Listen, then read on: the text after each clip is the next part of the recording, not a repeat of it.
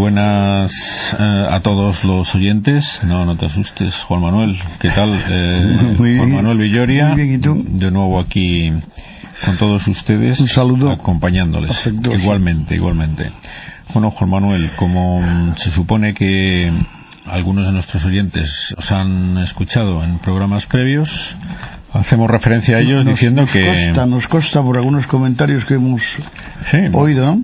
Sí, no, yo del último programa hoy no, No, tengo, no, pero, pero bueno, de- ¿tienes alguno no- no, nuevo? no, Puedes- no, no, los anteriores. Bueno, se supone. Bueno, eh, el caso es que, como algunos ya conocen, hemos estado hablando de, del tema de la Jornada Mundial de la Juventud.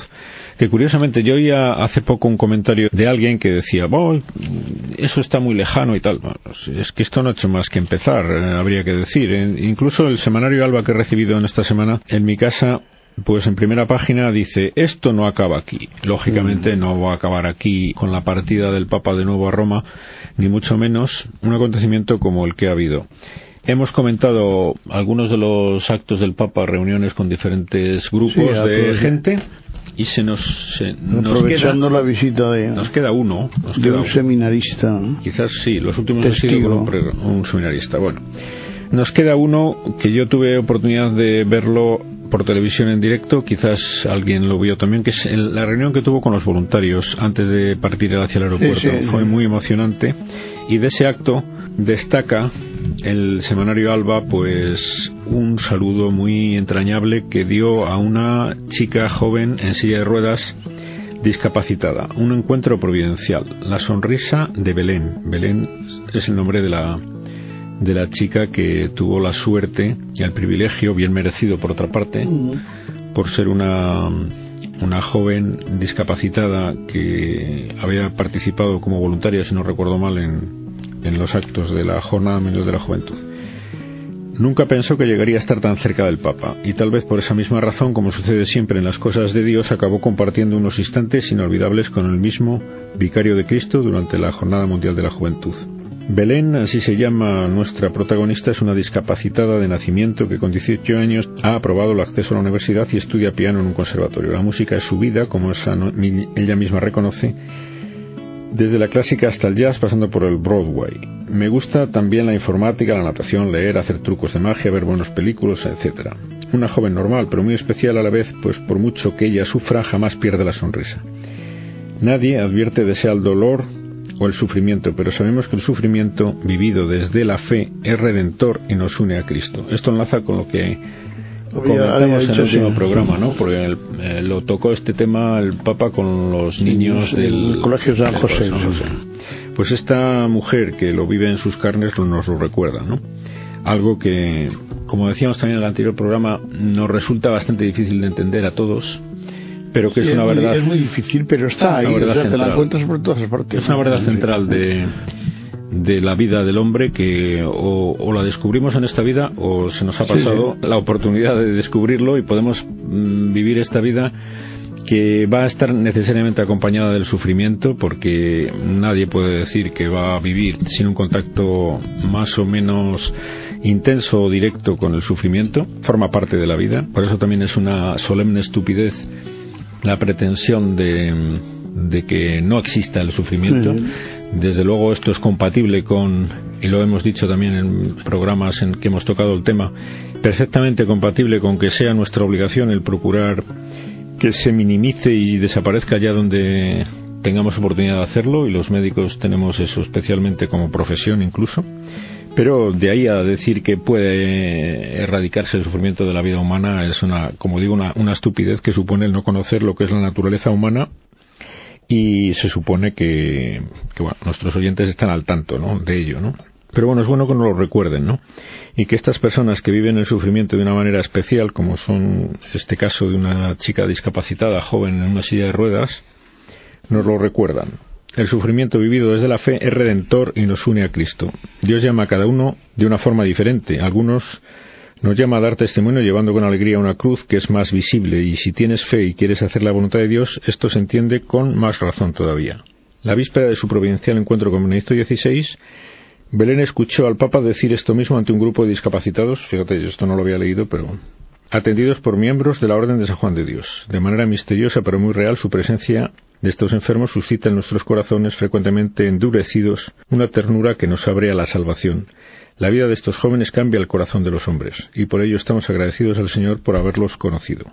Y el Papa y Belén efectivamente se conocieron en persona al día siguiente, el 21 de agosto del 2011, festividad de San Pío X, durante el encuentro con voluntarios de la JMJ celebrado en un pabellón de la Feria de Madrid, IFEMA. De hecho, Belén era entonces una voluntaria como miembro de la orquesta y coro, cuyos ensayos comenzaron en febrero. Antes de cada jornada rezábamos todos juntos y ofrecíamos nuestro trabajo, recuerda con satisfacción. La providencia, insistimos, quiso que Mariana, una compañera suya del coro, le cediese su puesto para participar en el encuentro del Papa con los voluntarios. De la docena de entradas sorteadas entre los miembros de la orquesta y el coro, ninguna le tocó a Belén, pero allí estuvo finalmente ella porque Dios lo quiso. Y sigue diciendo el articulista, un alma casi celestial. Sentí una emoción y alegría inmensas cuando se acercó a mí tan cariñoso, le abracé con todas mis fuerzas. Para mí el Papa es Cristo en la tierra y por nada del mundo quería separarme de él.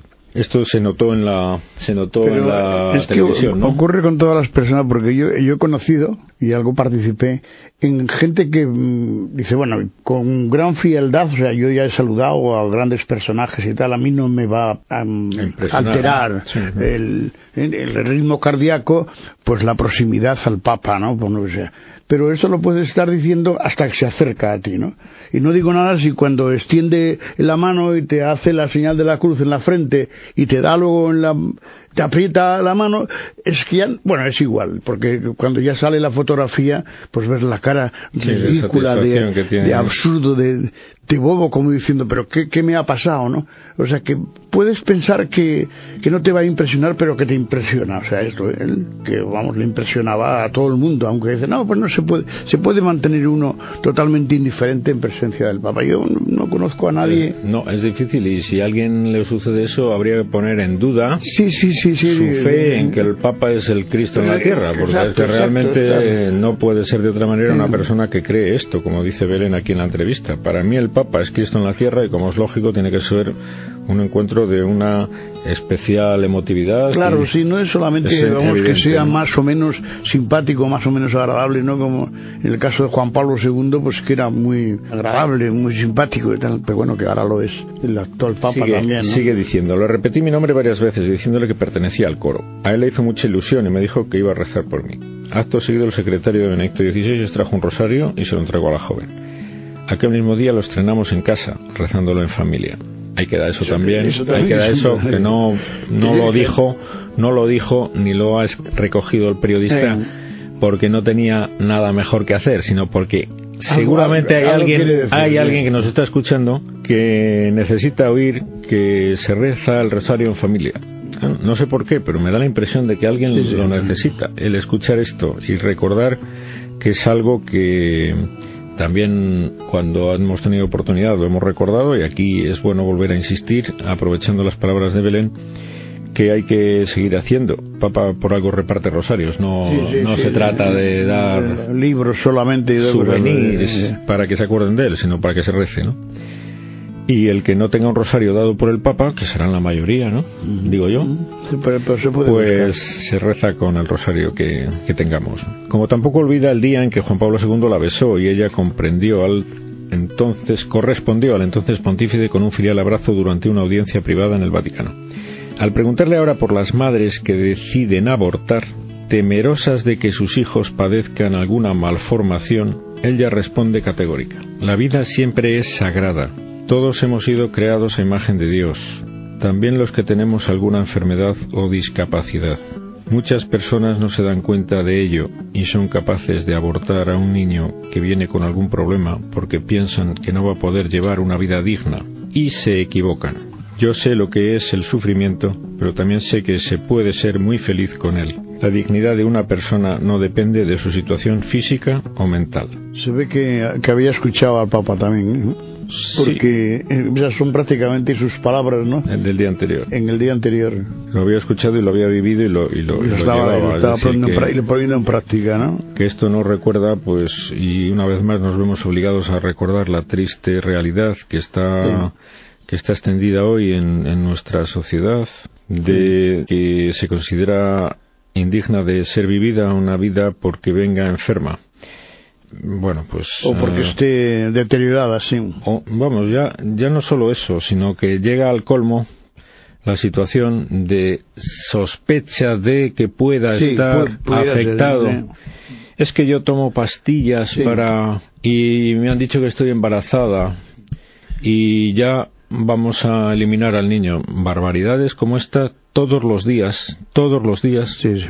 Se le ocurren a personas que no tienen claro lo que Belén nos recuerda en, este, en estas palabras que dijo bien claro.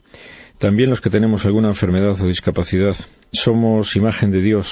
Y muchas personas no se dan cuenta de ello y son capaces de abortar a un niño que viene con algún problema porque piensan que no va a poder llevar una vida digna. Eh, nos recuerda aquí lo que dices Juan Manuel, que el Papa recordó el día anterior, que incluso personas que los que le rodeamos pensamos que no tienen eh, la capacidad de comunicarse, que eso es cierto, lo podemos ver con claridad, pero nunca podemos saber mucho más de lo que hay en su interior. Pero aunque lo tuviéramos claro que en su interior está seriamente Dañado, dañado, sí, sí. también, Sí, pero no Eh, pierde por, por eso la dignidad nunca del ser humano. simplemente tener esto bien claro, lo decíamos en el programa que, en el que tratamos de esta cuestión. Simplemente por ser hombre está creado a imagen de Dios y de ahí radica su dignidad en nuestra obligación. El, Papa lo recordaba respeto. diciendo, hay un sello divino en todo ser humano, cualquiera que sea su situación y en cualquier momento. ¿eh? Y esto es lo que decía, lo decía de cara a los que creyéndose dioses podían decidir quién podía vivir y quién tenía que morir. Estas palabras del Papa y estas palabras de Belén, pues eh, decíamos también en el programa anterior que aunque fuera la única idea, seguramente en pocos casos será la única idea que quede de lo que el Papa nos dijo, pero aunque fuera la única, que quedara muy claro, muy claro la dignidad de la persona humana, nuestra visión de ella como una imagen de Dios y por lo tanto participante de lo divino que refleja la divinidad y por lo tanto se hace subsidiaria de todo nuestro veneración y respeto. Es decir, que, y esto añade pues gravedad a, a que en la cultura actual se esté restando importancia, valor a la vida humana, hasta el punto de disponer de ella por motivos tan banales como es la sospecha de, de, De que, que tenga malformaciones tener una- un o defecto, simplemente sí. porque ahora no me conviene Sí. como me ocurre, porque a veces tengo oportunidad de hablar con mujeres que han quedado embarazadas y se plantean el tema del aborto, es que yo ahora, es este que a mí ahora no me conviene, no, no me conviene tener un hijo, como si no lo tuvieran Sí, ya. sí. Es decir, pero es que, claro, cuando te dicen esto, y le digo, bueno, vamos a ver, es que el hijo ya, lo tiene, tiene, el hijo sí. ya lo tiene. Lo que hay que hacer ahora es eliminarlo, Es ¿no? que a decir, eso, como muchos, habrá que pensarlo antes de, de concebirlo, ¿no? Que todos sabemos cómo se hace, ¿no? Pues si no se lo piensa antes, la responsabilidad de una persona adulta que se considera a sí misma con capacidad de decidir, Sí, pues es, si ya tienes un hijo, respetar su vida. Los demás problemas tienen que resolverse Sí, a partir de ahí. a sí, partir del respeto, absoluto a esa vida que ya vive, que está concebida, que está creada y que tiene todo el derecho y toda la obligación nuestra de respetar su, su existencia. Es decir, que, que no nos cansaremos de decir que por mucho que se intente desdibujar esta realidad, seguiremos impertérritos defendiéndola porque es algo que incluso los que la atacan saben en su interior En el que fondo están equivocados. sí, sí, en el fondo sí. Porque es que hace falta estar enfermo, es decir, una persona que considerara que esa es la verdad, pues habría que, vamos, en primer lugar, poner muy en duda de que estuviera diciéndonos la verdad, y en segundo lugar, si así fuera, que tiene una avería mental muy potente, ¿no? es una patología, Una de- una patología de la, de la normalidad psicológica que, bueno, que habría que tratar convenientemente. ¿no? Belén es un alma casi celestial, que ve siempre el vaso lleno estando cerca de Dios. Sigue recogiendo unas palabras textuales de ella. Lo que más me ha impresionado de Benedicto XVI, concluye, es su insistencia para que los jóvenes seamos santos. Nos ha dicho muy claramente que no nos avergoncemos del Señor, Mm. que demos testimonio de nuestra fe entre nuestros amigos o compañeros, que no pasemos de largo ante el sufrimiento humano, que vivamos la radicalidad del Evangelio. Y para eso debemos estar arraigados en Cristo, firmes en la fe, procurando también con ella regalar una sonrisa al prójimo. Bien, como el programa siempre dura lo mismo, es decir, muy poco, la otra cara, ya quizás podemos dar por terminado el repaso a los actos del Papa. Pero hay una faceta, la otra cara de la moneda de la Jornada Mundial de la Juventud, que aunque no lo hayamos tocado hasta ahora porque no es ni mucho menos lo más importante, no podemos dejar de mencionarlo porque los medios de comunicación no han, lo recuerdan continuamente, ¿no? No han hecho demasiada justicia a esa realidad. La otra cara de la moneda de la Jornada Mundial de la Juventud es el odio a la religión que ha tenido sus manifestaciones. Y no, no solo durante la Jornada Mundial de la Juventud, pues hace, hace, dos días venía también una noticia en la prensa de un ataque de incendio a un templo de Madrid con mala fe, según el párroco. Se trata de alguien, decía el párroco, con odio hacia la religión.